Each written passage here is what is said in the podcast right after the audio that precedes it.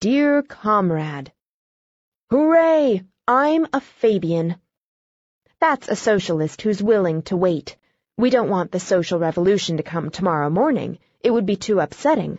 We want it to come very gradually in the distant future, when we shall all be prepared and able to sustain the shock. In the meantime, we must be getting ready by instituting industrial, educational, and orphan asylum reforms.